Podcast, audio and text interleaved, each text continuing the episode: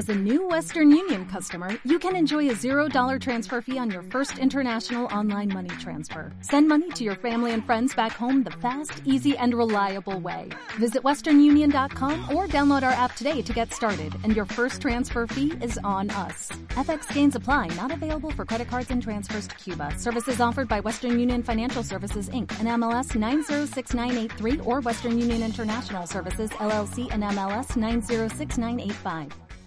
Capítulo sexto. Keno Kincaid recibe una visita inesperada. Inclinándose hacia su compañero, Keno Kincaid musitó. Ya tengo el oro. ¿La mina? Preguntó Bulla, conteniendo difícilmente su emoción. Sí. He recuperado el huevo que tenía el viejo Dobbs. ¿Cómo? No te preocupes por eso, replicó Keno. Ya sabes que yo todo lo consigo. Pero cuando lo fue a buscar al desierto no solo no consiguió el plano, sino que, además, dejó allí a Pierce. Aquello fue una casualidad.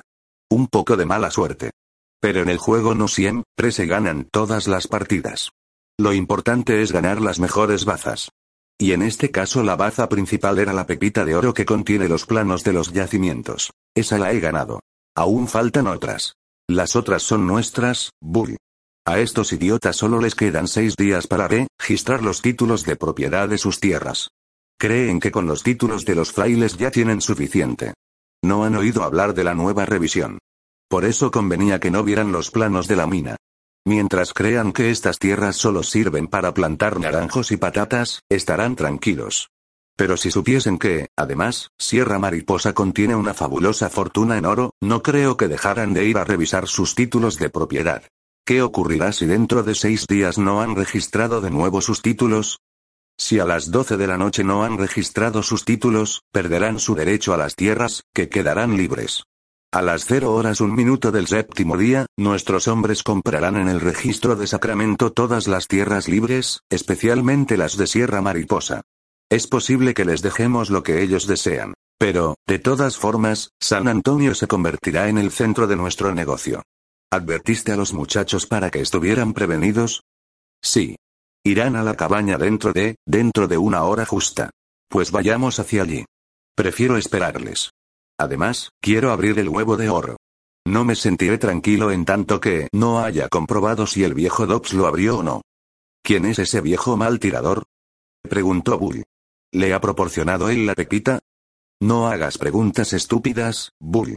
Y no olvides que desde hoy es necesario vigilar las diligencias e impedir que vaya a Sacramento ninguno de los de aquí.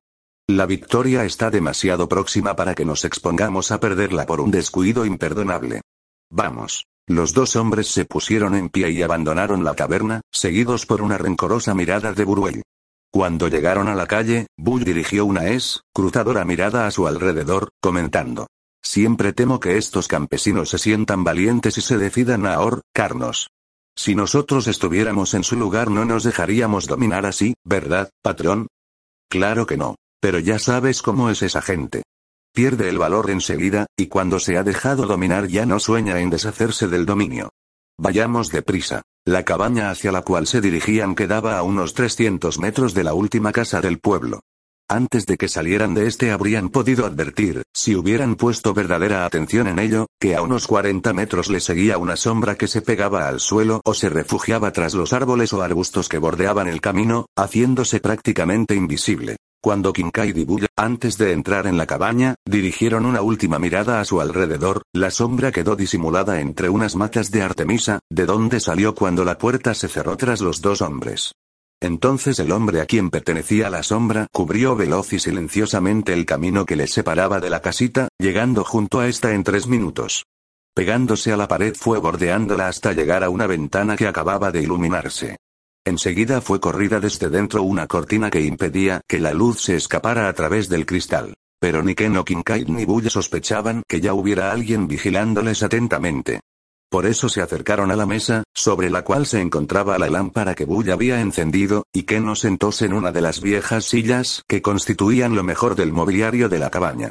Es un hermoso sitio donde ocultar el plano de la mina, dijo depositando sobre la mesa, en el círculo de luz de la lámpara, la ovalada pepita de oro. Sacando un cuchillo, Ken Kincaid lo abrió y durante unos instantes estuvo examinando la pepita hasta hallar lo que buscaba. Entonces apoyó el filo del cuchillo en una casi invisible ranura y apretó suavemente.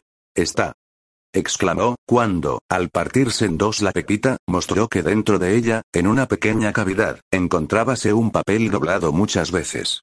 Temí que lo hubieran descubierto. ¿Es el plano? preguntó Bull, mirando ávidamente el papel. Sí. Lo destruiremos para que no caiga en manos de nadie. Pero si lo destruye no podremos encontrar la mina. ¿Qué importa eso? replicó Kincaid. Yo sé dónde está la mina.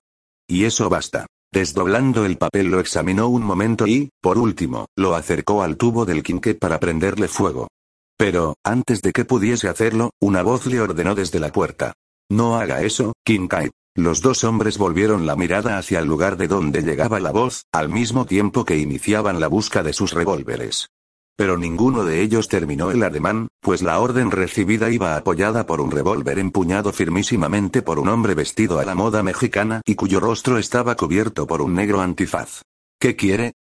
preguntó Kincaid, haciendo un esfuerzo por identificar al mascarado.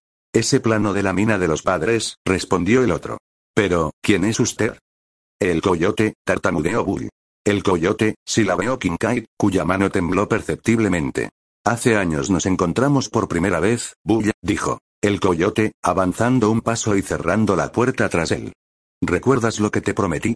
Nerviosamente, Bull quiso desenfundar su revólver, pero el coyote se anticipó y la mano con que Bull había querido empuñar su colt fue llevada a la oreja que la bala disparada por el coyote acababa de rasgar. La sangre corrió por entre los dedos de Bud, que ya no volvió a intentar moverse. Prometí que te mataría, siguió. El coyote, a la vez que amartillaba de nuevo el revólver. Por ahora no cumplo del todo mi palabra, porque ya sabes que no me gusta matar a la gente indefensa. Pero como has insistido en seguir el mal camino que me prometiste abandonar si te dejaba seguir viviendo, no tardaré mucho en herirte en un lugar más eficaz. Oiga, Tom. Coyote, ¿por qué no llegamos a un acuerdo? Propuso Kincaid, mirando fijamente al enmascarado. Hay mucho dinero a ganar y podemos repartirlo. Nunca comparto con los demás lo que puede ser para mí solo, sonrió. El coyote, deme el plano de la mina. Si lo quiere tendrá que... empezó Kincaid. Ya lo sé. Tendré que matarle. ¿Cree que eso me importa lo más mínimo, Kincaid? No. Le mataré sin ningún remordimiento de conciencia. Y si lo duda, en su mano está el comprobarlo. ¿Me da el plano? Kincaid vaciló unos segundos, pero al fin dejó caer el papel sobre la mesa, junto a la pepita de oro que le había servido de estuche. Gracias, dijo. El coyote. Ahora tengan los dos la bondad de soltarse los cinturones con los revólveres. Pero no se dejen tentar por el deseo de hacer algo más. Kincaid y Bull se desciñeron los cinturones canana y los dejaron caer al suelo junto con los revólveres que pendían de ellos. Ahora vuélvanse de espaldas, siguió ordenando. El coyote. ¿Por qué se mete en este juego? preguntó Kincaid. Porque soy un entrometido, replicó. El coyote. Vuélvanse de espaldas. ¿Por qué se preocupa por la suerte de esos campesinos? insistió Kincaid. A nuestro lado. A su lado yo no me coloco ni para utilizar su sombra, señor Kincaid. Y no trate de entretenerme hasta que lleguen sus amigos, porque no lo va a conseguir. Y ahora le ordeno por última vez que se vuelva de espaldas. Si no lo hace, le dejaré de espaldas para siempre. Está bien, jadeó Kincaid. Pero le prevengo que se ha buscado en mí a un malísimo enemigo. Seguramente. Pero me gustan los malos enemigos. Vuélvanse y avancen hacia la pared. Bull y Kincaid obedecieron, dando algunos pasos hacia la pared. El coyote se guardó en un bolsillo el plano de la mina y luego recogió del suelo los dos revólveres. Por último, acercóse a los dos hombres y se convenció de que ninguno de ellos ocultaba arma alguna grande ni pequeña. Con unas cuerdas que se encontraban en un rincón, ató concienzudamente a Bulle y a Kincaid, de manera que ninguno de ellos pudiera soltarse por sus propios medios. Si es usted prudente, Kincaid, abandonará la lucha, dijo antes de marcharse. Nada podrá contra mí y, por el contrario, va a acabar muy mal. Aproveche la oportunidad, Tom. Coyote. No se le ofrecerá otra mejor para matarme. Si trata de que Bulle le considere un hombre audaz, no está mal su bravata. Pero si espera que yo le crea un héroe, pierde el tiempo. Sabe muy bien que yo soy incapaz de asesinar a un hombre indefenso. Por eso habla. Pero, como según parece, las orejas no le sirven de nada, pues no quiere escuchar buenos consejos, se las cortaré si repite otra bravata como la anterior, ¿por qué no dice ahora que aproveche la oportunidad de cortarle las orejas? Kincaid permaneció callado, y, al cabo de unos instantes, el coyote sonrió. Veo que es prudente, amigo, demuéstrelo del todo marchándose de San Antonio. Buenas noches. No olvide que lucha contra mí, y que hasta ahora, el coyote nunca ha sido derrotado. Alguna vez será la primera, y la definitiva. Sin duda alguna. Buenas noches, señor Kincaid. Hasta la vista. El coyote apagó la lámpara y salió de la cabaña. Cerró con llave por fuera y tiró hasta muy lejos. Luego, con menores precauciones que antes, regresó a San Antonio. Como nuevo cliente de Western Union, puedes disfrutar de una tarifa de envío de 0 dólares en tu primera transferencia internacional de dinero en línea. Envía dinero a los tuyos en casa de manera rápida, fácil y conveniente. Visita westernunion.com o descarga nuestra app hoy mismo y tu primera tarifa de envío corre por nuestra cuenta. Aplican ganancias por cambio de moneda. No disponible para tarjetas de crédito y envíos a Cuba. Servicios proporcionados por Western Union Financial Services Inc. NMLS 906983 o Western Union International Services LLS NMLS 906985.